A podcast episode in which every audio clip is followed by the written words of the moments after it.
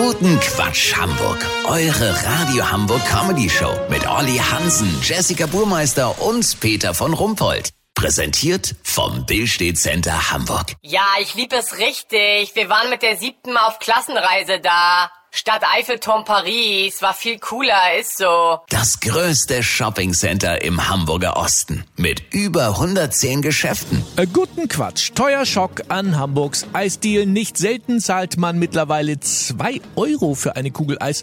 Kann das alleine an der Inflation liegen? Was sind die Gründe? Unser Reporter und Eisliebhaber Olli Hansen berichtet aus seiner Lieblingseisdiele, die Schleckeria von Toni Schummeloni in Hamburg-Barmbek. Olli, was sagt Toni denn? Wie erklärt er diese hohen Preise? Naja, Peter, erstmal muss man festhalten, dass die Kugel bei Toni nicht 2 Euro kostet, sondern.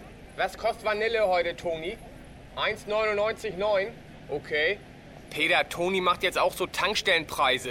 Denn die Preise für die Rohstoffe ändern sich mehrfach am Tag. Toni beobachtet die Eisbörsen in Mailand und Tokio ganz genau. Waldmeister ist gerade runtergesetzt, kostet jetzt 1,79,7. Liegt daran, dass Waldmeister viel im Kaukasus geerntet wird. Da sind durch die Ukraine-Krise die Lieferwege zum Teil versperrt. Und die Preise für Bio-Schokoladensplitter aus Ecuador für Stracciatella-Eis sind komplett explodiert. Weißt, wie ich mein? Die Kunden haben heutzutage Ansprüche, Peter.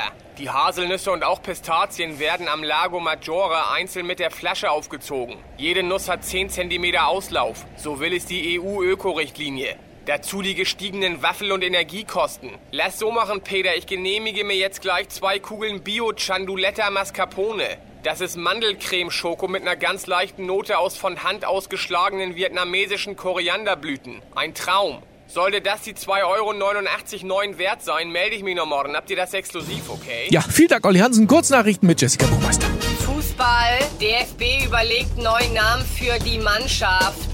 In der engeren Auswahl die Millionärsluschen und Hansis Hasenfüße.